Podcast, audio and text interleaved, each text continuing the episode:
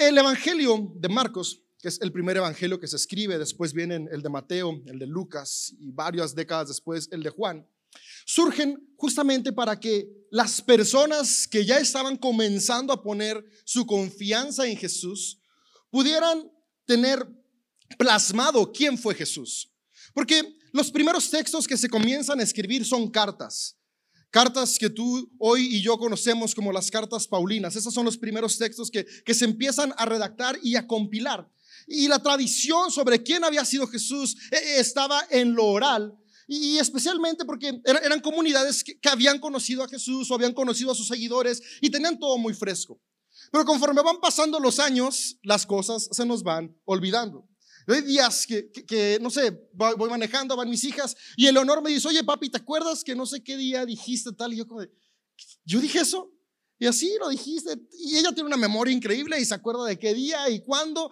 pero fue hace seis meses y yo ya no tengo ni la más menor idea de qué fue. Entonces personas estaban comenzando Ah, ah, ya, habían muerto las personas que habían caminado junto con Jesús. Ya, ya, ya solamente estaba como la tradición comenzando a perderse. Y hubo gente muy inteligente que dijo, no, no, no, esto tenemos que plasmarlo porque es importante que las personas puedan recordar quién es este Jesús de quien se predica que murió y resucitó. Porque la muerte y resurrección de Jesús, desligada de su vida, carece de sentido. Porque al final de cuentas, lo increíble de Jesús no solamente fue que murió y resucitó, sino que lo llevó hasta ese punto. Acabamos de, terminar nuestra serie de cuaresma que se llamó Procesos, donde vimos que al final de cuentas somos el resultado de secuencias, de procesos, de decisiones. y lo que a Jesús lo llevó a la cruz y lo que después de la cruz lo llevó a resucitar fue su proceso de vida.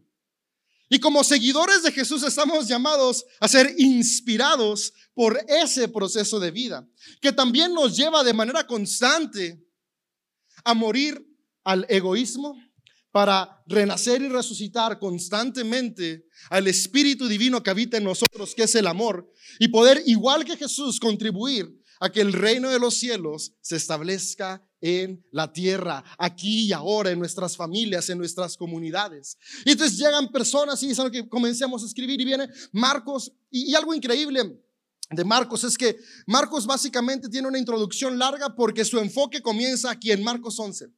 Marcos quería explicar justamente qué fue el proceso que llevó a Jesús a morir y después a resucitar. Y lo que llevó a Jesús a morir fue justamente el amor tan grande que él tenía por cada ser humano. El compromiso que él tenía de recordarle a las personas el amor incondicional de Dios. Por eso varias décadas más adelante, cuando viene el autor del Evangelio de Juan, dice, e, e, es que amó Dios tanto al mundo que dio a su Hijo. Dice, no mandó a su Hijo para condenarlo, sino para salvarlo. Y al final de cuentas, la salvación es esta. La salvación que nos recuerda que todos y todas tenemos el mismo valor, que todos y todas somos amados, que todos y todas somos aceptados, que todos y todas podemos hoy comenzar una mejor vida. Y, Jesús vivir recordándole esto a las personas incomodó a los sistemas políticos, sociales y religiosos de su momento. Porque es muy cómodo vivir oprimiendo. Es muy cómodo vivir sintiéndonos superiores. E, e, eso es como de, e, es que yo soy mejor por lo que sea. Encontramos hasta el más mínimo detalle para encontrar qué me hace sentir más que otros. El problema es que esta es una carrera que nunca se acaba, porque si yo vivo sintiéndome más que otros, hay alguien que se siente más que yo. Y, como de repente me encuentro con estas personas que se sienten más que yo, me enojo, me frustro y voy y soy todavía más abusivos con los que siento que estoy yo encima. Y son ciclos de opresión de abuso, de destrucción que no terminan. Y Jesús vino a decir, espérense, no se trata de vivir comparándonos, no se trata de vivir oprimiéndonos, poniéndonos uno encima de otro, sino de vernos como Dios nos ve, como iguales, con nuestras diferencias, con distintas aptitudes, distintos recursos, distintas posibilidades, pero al final de cuentas todos con el mismo valor, que si nos vemos como iguales podemos contribuir para avanzar y crecer juntos. Y eso fue lo que Jesús vino a enseñar. Y en el relato del día de hoy encontramos de una manera muy práctica cómo vivir el camino de la paz. Así he titulado el mensaje de hoy, el camino de la paz. Y voy a leerte Marcos 11, del 1 al 18. Bueno, me voy a brincar el verso 12 y 14, que es ahí un sandwichito. Hace unas semanas lo prediqué, cuando predicamos sobre, sobre la... Ah, no, no es cierto, no lo prediqué. Grabé un podcast de eso, perdón, ya ando confundiendo. Acá donde prediqué sobre cuando Jesús maldice a la higuera. Ahí después les paso el link a los que les interese. Pero dice, dice Marcos 11, mientras Jesús y los discípulos se acercaban a Jerusalén, llegaron a las ciudades de Betsabe y Betania en el monte de los olivos. Jesús mandó a llamar a dos de ellos que se adelantaran. Vayan a la aldea que está allá, les dijo. En cuanto entren verán un burrito atado que nadie ha montado jamás. Desátenlo y tráiganlo aquí. Si alguien les pregunta, ¿qué están haciendo? Simplemente digan, el Señor lo necesita y Él lo devolverá pronto. Los dos discípulos salieron y encontraron al burrito en la calle, atado frente a la puerta principal. Mientras lo desamarraban, algunos que estaban ahí le preguntaron, ¿qué estás haciendo? ¿Por qué desatan a este burrito? Ellos contestaron lo que Jesús había dicho y les dio permiso para llevárselo. Así que llevaron el burrito a Jesús y pusieron sus prendas encima y él se sentó ahí. Muchos de la multitud tendían sus prendas sobre sus caminos delante de él y otros extendían ramas frondosas que habían cortado en los campos. Jesús estaba en el centro de la procesión y la gente que lo rodeaba gritaba, alaben a Dios, que es Osana. Y, y esa palabra Osana es muy importante para entender el concepto de lo que está sucediendo. Osana significa Dios, sálvanos. Y, y, lo que estaban diciendo las personas mientras pasaba Jesús es, queremos la salvación divina. Porque el grupo de personas que venía siguiendo a Jesús era un grupo que había sido excluido por siglos, por años, por décadas. Que eran las personas que venían de Galilea con él. Y en la época de Jesús había una lucha entre de qué región eres. Y se creía que entre más cerquita vivías del templo, más amado y aceptado eras por Dios. Y entre más lejos estabas del templo, pues ni se te ocurra. Y Galilea estaba tan lejos del templo que era un lugar que se conocía como el punto de reunión de todos los pueblos. Y era un lugar donde habitaban personas de distintos trasfondos y ahí fue donde Jesús hizo su ministerio. En este relato estamos viendo la primera ocasión que Jesús va a Jerusalén. Y es casi al final de lo que él hace. Porque, como dice en algún otro pasaje, él vino a buscar y a salvar lo que se había perdido. Donde la religión creía que no llegaba a Dios, Jesús vino a recordarnos, sí, ahí también está el amor de Dios. Y, son estas personas las que dicen, hey, ven en Jesús, e, este reflejo de Dios, este reflejo de amor y sálvanos, te necesitamos. Y es que justamente la paz es eso, cuando contribuimos a que el oprimido sea redimido. Dice, bendiciones al que viene en el nombre del Señor, bendiciones al reino que viene, el rey de nuestro antepasado, el reino de nuestro antepasado David. Alaben a Dios en el cielo más alto. Así Jesús llegó a Jerusalén y entró en el templo. Después de mirar todo detenidamente a su alrededor, salió porque ya era tarde. Después regresó a Betania con los doce discípulos. Cuando llegaron de nuevo a Jerusalén, Jesús entró en el templo y comenzó a echar a los que compraban y vendían animales para los sacrificios. Volcó las mesas de los cambistas y las sillas de los que vendían palomas. Y les prohibió a todos que usaran el templo como un mercado. Les dijo, las escrituras declaran, mi templo será llamado casa de oración para todas las naciones, pero ustedes lo han convertido en una cueva de ladrones.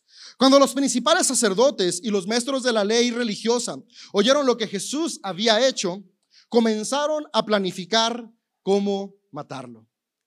Por eso es que los autores comienzan a poner aquí el inicio de la muerte de Jesús. Lo que ellos no contaban es que Jesús no estaba limitado a un cuerpo, porque el amor no tiene principio ni fin y el amor no puede ser destruido. Y es lo que Él vino a recordarnos con lo que celebramos la próxima semana, con el domingo de resurrección. Pero estos maestros tenían miedo de Jesús porque la gente estaba asombrada de su enseñanza. Y aquí termina el relato. Como un dato curioso, este relato podríamos encontrar lo que sucede más o menos por el mes de septiembre. Desde la tradición, todo sucede en una semana. Comienza hoy, domingo de Ramos, y termina el próximo domingo de resurrección. Pero, pero tenemos que entender que, que el papiro era escaso. Cuando escribían, tenían poquito para escribir. No era tan fácil como hoy que podemos escribir todo lo que queremos. Era muy caro. Y además eh, eh, no era fácil almacenarlo y lo que ellos querían era que las personas tuvieran claro el porqué de las cosas. Pero cuando vemos la historia, no traían las ramas y especialmente eh, el salmo que recitan, porque el de Osana, alabado, bendito, el que viene en el nombre del Señor, es una, es, es una transpolación del Salmo 118. Y durante septiembre se celebraba la festividad del tabernáculo. En la festividad de los tabernáculos se utilizaban ramas de palmera y parte importante de la liturgia de esta temporada era justamente el Salmo 118. Y es una invitación justamente a, recordar que hay una manera mejor de vivir. Y Jesús viene en esta temporada a Jerusalén, donde está durante varias semanas, tal vez varios meses, recordándole al centro religioso que vivió oprimiendo que hay una mejor manera de vivir. Y eso me encanta porque nos conecta de nuevo a los procesos. Los procesos llevan tiempo. Y a veces los resultados que obtenemos al principio no son los esperados. Nadie esperaba que Jesús vivir denunciando la opresión y amando a otros lo llevara a la cruz. Sin embargo, esto no termina hasta que termina. Porque la cruz no fue el final, sino que tres días después Él resucitó. Y en nuestras vidas es lo mismo. Hay ocasiones que decidimos caminar el camino de la paz y de repente los resultados con los que nos encontramos es como de, ¿y por qué? Parece todo lo contrario a lo que yo esperaba. Como que tal vez me equivoqué. Sin embargo, si tú y yo nos mantenemos constantes, como Jesús se mantuvo constante, aún en medio de los momentos más oscuros, el poder de la resurrección que habita en cada uno de nosotros a través del Espíritu Santo nos recuerda que lo mejor siempre está por venir, que aún hay más. Y en este pasaje comienza el autor relatando algunas cosas importantes. Y lo primero que yo aquí puedo ver es que el camino de Dios, la presencia de Dios es una invitación a la justicia. ¿Sabes? La presencia de Dios, cuando, cuando tú y yo podemos decir, Dios está presente en mí, porque eso es presencia de Dios, ser consciente de que Dios está presente en mí. Él ya está en ti y en mí, está en cada ser humano, es el aliento que nos da vida. Pero no siempre somos conscientes de ello. Cuando llegamos a ser conscientes de ello, lo que viene a nuestra mente es, esta presencia está para invitarme, para moverme, para animarme, para impulsarme, capacitarme a vivir en justicia. Y Marcos, de una manera muy inteligente y poética, nos muestra ciertos aspectos de este relato. Nos comienza poniendo a Jesús en Betsadia y Betfega, que son unas regiones fuera de Jerusalén. Un lugar que no era considerado el lugar en el cual estaría la presencia de Dios. Sin embargo, dice que él iba a descender o viene desde la región del Monte de los Olivos. Y es que para varias personas judías, durante la época en que Jesús vivía y, varios siglos antes, se creía y estaba la idea de que la presencia de Dios que los iba a rescatar iba a descender del Monte de los Olivos. Y lo que Jesús está haciendo al descender de allí es decirles, hey, yo soy esa presencia que han estado esperando por siglos. Y después elige llegar en un burrito. Y es que hoy en nuestros días menospreciamos a los pobres burritos, ¿no? O sea, hasta lo utilizamos como palabra despectiva. Si queremos decirle a alguien que no es muy inteligente o no es muy astuto o le batalla, decimos, ay, es que eres muy burro. Y de repente leemos los pasajes y ¿por qué Jesús iba en un burro? ¿Por qué no iba en un corcel? En un caballo, de perdida un camello más imponente, ¿no? Pero es que al final de cuentas, e-, en la época del siglo I, el burro era un animal muy especial. Y es que toda la región del levante mediterráneo, que es donde se desarrolla la cultura judía, era una región de escasez de agua. Y el burrito tenía una característica, que era aguantador. Era un animal que, que literalmente le salvó la vida a las civilizaciones de esa región. Sin el burrito no hubieran podido sobrevivir. Por lo tanto, las culturas, no solamente los judíos, sino todos los que vivían en esa región, veían al burro como el regalo de Dios. Y era un símbolo de salvación. Porque al final de cuentas lo que les permitía poder transportar lo que necesitaban, poder llevar su vida, era el burro. Y era tan importante el burrito que se utilizaba como montura para reyes y sacerdotes. Y había algo importante. Un burrito para un rey y un sacerdote tenía que ser un burro que nunca nadie jamás hubiera montado. Entonces, aquí hay algo muy importante que el autor de Marcos nos está diciendo sobre quién es Jesús. Y nos está recordando que Jesús es esta presencia de Dios que viene a nosotros como rey y sacerdote. Que no viene para conquistar, sino que viene para amar. Y es que durante la temporada de la Pascua, que es donde nos mezclan las épocas y las temporadas, los autores, era, era un momento de mucho revuelo. Porque recuerden, los judíos estaban bajo opresión de Roma.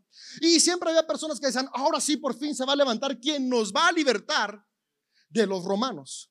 Entonces, para evitar revueltas, porque unos 100 años antes de Jesús ya había habido varias revueltas, están los macabeos que, que, hicieron algo increíble, restauraron el reino por un momento, pero después otra vez el egoísmo les ganó y terminaron hundiéndose de nuevo. Y los romanos dijeron, no nos va a pasar a nosotros lo que les pasó a los selúcidas, los anteriores opresores de la región. Así que cada que iba a ser la Pascua, llegaba el procurador romano en su caballo con su ejército y hacía una entrada a la ciudad para intimidar. Y su propósito era que las demás personas vieran al ejército romano en sus caballos y les tuvieran miedo. Dijeran, uy, no, no vamos a hacer ninguna tontería. Mejor así nos quedamos.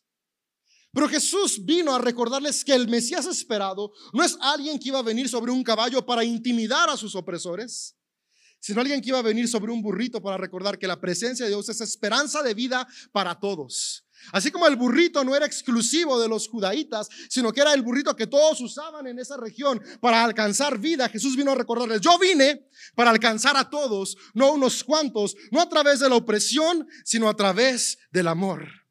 El camino de la paz. Y ese recorrido que hace Jesús del Monte de los Olivos a Jerusalén es un camino de paz acompañado de la respuesta de las personas que venían con él. Dice el relato, venían con él varios discípulos. A veces cuando leemos y vemos la palabra discípulo nos imaginamos doce. Pero los autores de los evangelios son enfáticos para recordarnos en qué momento de la historia está con doce y en qué momento está con todos sus discípulos. Jesús tenía cientos de discípulos hombres, mujeres, niños. Entre sus discípulos había fariseos, había saduceos, había judíos, había no judíos.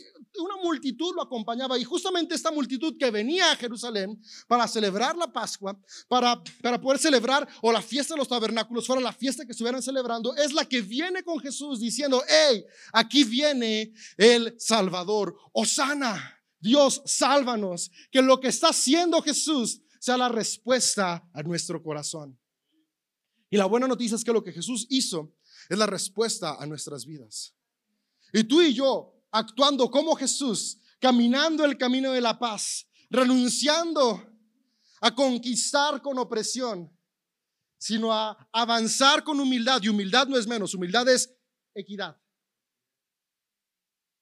Podemos contribuir a que la paz esté en nuestra familia, en nuestra ciudad, en nuestra iglesia y en nuestra nación. La presencia de Dios trae justicia.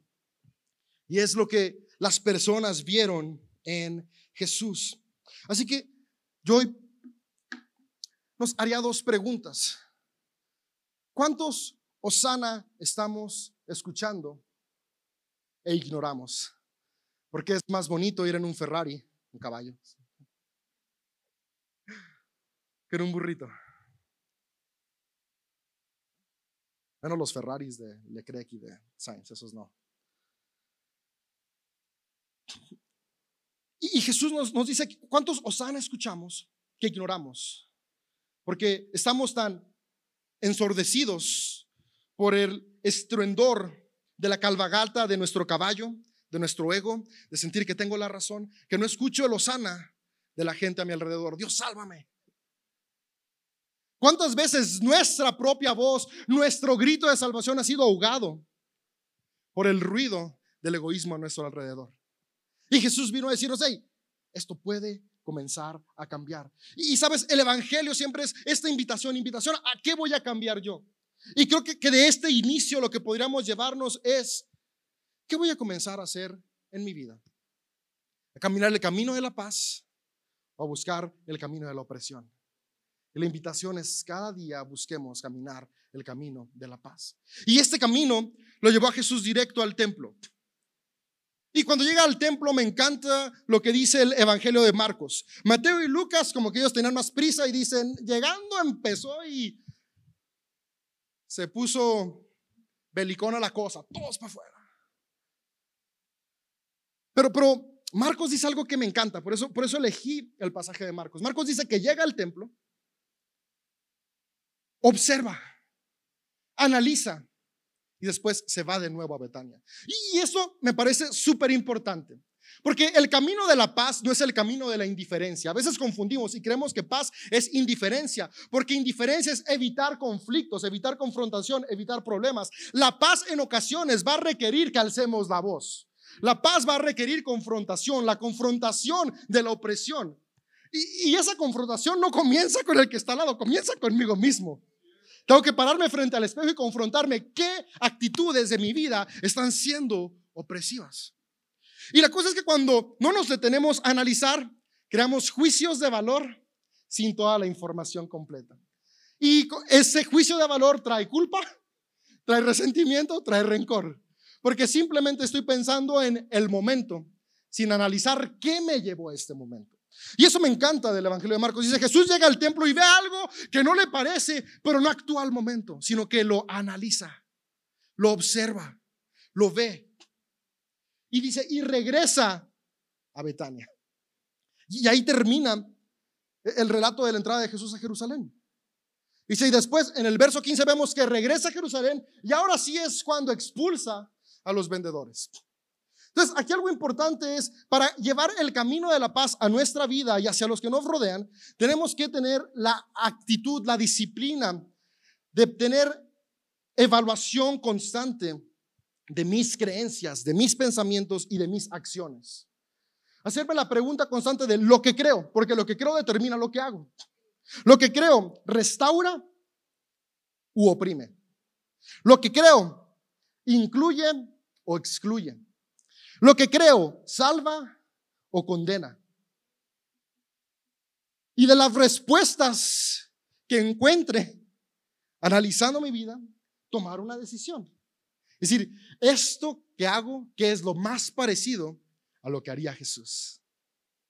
Y como seguidores de Jesús estamos llamados a imitar sus pasos. Entonces Jesús analiza, ve y, y después dice que entra al templo y expulsa a las personas del templo, expulsa a los mercaderes y, cierra con una frase muy importante que es, mi templo será llamado casa de oración para todas las naciones. Y esta es una cita que hace de Isaías a 56, 7. Aquí está, ¿para qué estoy pensando más? Si lo tengo aquí escrito. Ya, si era Isaías 56, 7. Y el profeta Isaías es un profeta muy importante para Jesús. De hecho, Jesús inicia su ministerio leyendo a Isaías. Y Isaías es muy importante porque en la escuela de pensamiento judío, cuando ellos salen del cautiverio, se forman dos bandos. A los seres humanos nos encantan los bandos. Se forma el bando nacionalista y el bando universalista. El bando nacionalista, que es un bando que promueven Esdras, Desmías, Ezequiel, y lo encontramos en la Biblia, y por eso me encanta la Biblia, ¿no? Porque la Biblia nos muestra los distintos pensamientos y cómo estos pensamientos los llevaban a conectar con Dios. Ellos decían, Dios es solo para nosotros, solo para los judíos. La salvación es exclusiva para nosotros y va a llegar a través de la violencia. Y eran tan violentos que a pesar de haber sido cautivos, apenas estaban experimentando la libertad, mandaron matar cientos de mujeres y niños, solo por ser extranjeros. Y del otro lado estaba la escuela de Isaías, que es, no, no, no, espérense. Jesús dijo que Él abriría caminos nuevos en el desierto para todos. E, e, él dijo, hey, aún los extranjeros encontrarán lugar en mi casa. Es más, hasta los eunucos encontrarán lugar en mi casa, que eran personas menospreciadas. Porque en una época machista, que no se parece a nuestros días, se menospreciaba a todo aquel que no representaba la figura estereotípica del macho varón. El eunuco estaba muy fuera de eso y, Isaías dice, no, ellos tienen un nombre más grande que el que hijos les pueden dar en la casa de Dios. Y ahí es donde Isaías dice, y mi casa será llamada casa de oración para todas las naciones. Porque a la escuela de Esdras se le olvidó muy pronto cómo habían alcanzado su libertad. Isaías no había olvidado eso. Y esto es importante. Ellos pudieron ser libres gracias al rey Ciro, un extranjero, un gentil, alguien que no creía como ellos, pero que amaba como Dios ama. Y ese rey Ciro tuvo empatía y amor no solo por los judíos, sino por otras naciones que estaban cautivas y les dio libertad. Y no solo libertad, sino que los ayudó a reconstruir sus ciudades. Por lo tanto, Isaías decía, no podemos seguir pensando que Dios es exclusivo de nosotros si actúa a favor de alguien que no es de nosotros. Y tal vez tenemos que cambiar el nosotros por nuestra nacionalidad, a nosotros por raza humana y darnos cuenta que todos formamos parte de nosotros. Y es por eso que Isaías dice, por siglos pensamos que el templo era para los judíos, pero podemos ver cómo Dios actúa, que el templo no es para unos cuantos, sino que es la casa para todas las naciones. Por eso CDO es un lugar para todos.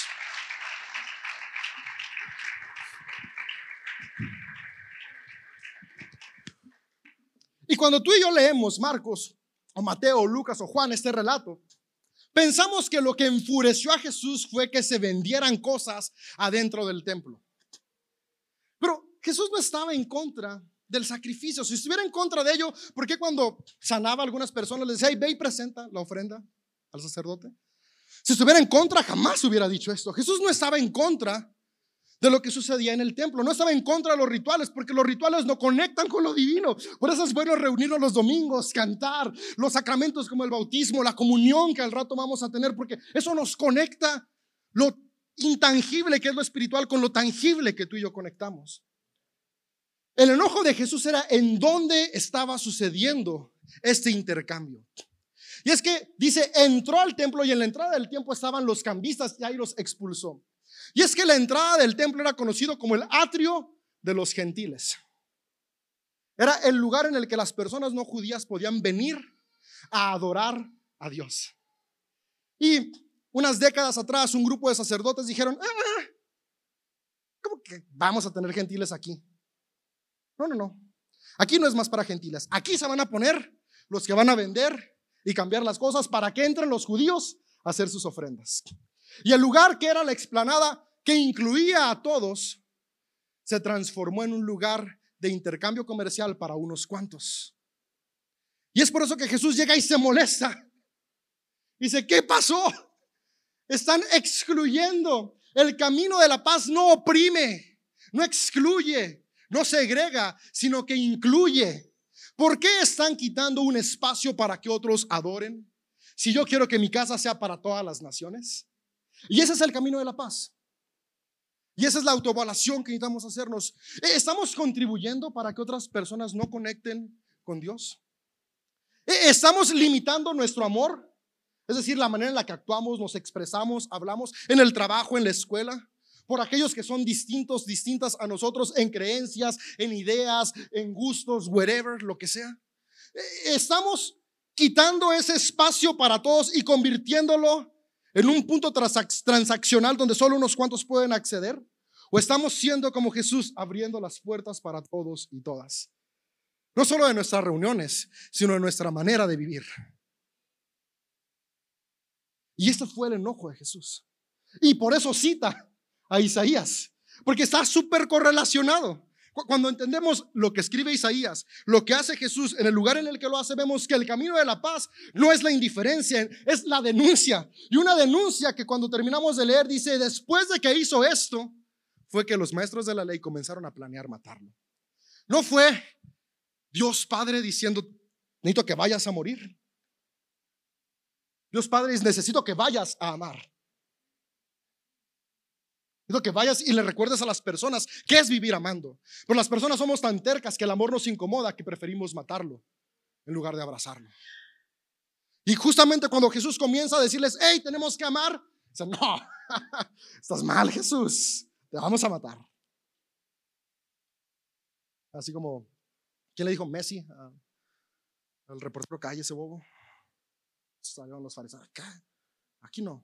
Y suena fuerte, pero, pero aparte de, estaban muy molestos. ¿Y por qué estaban molestos? Por esta confrontación personal. Y, sabes, hay ocasiones que, que el Evangelio nos incomoda. Pero al final de cuentas lo que nos incomoda es lo que nos transforma. Y estamos llamados a ser transformados en cada una de las diferentes áreas de nuestra vida. El ritual no es malo. Poner al ritual por encima de las personas es lo que va contra el corazón de Dios. No es que practicar la espiritualidad sea el problema, sino que mueve la espiritualidad que practico ese problema.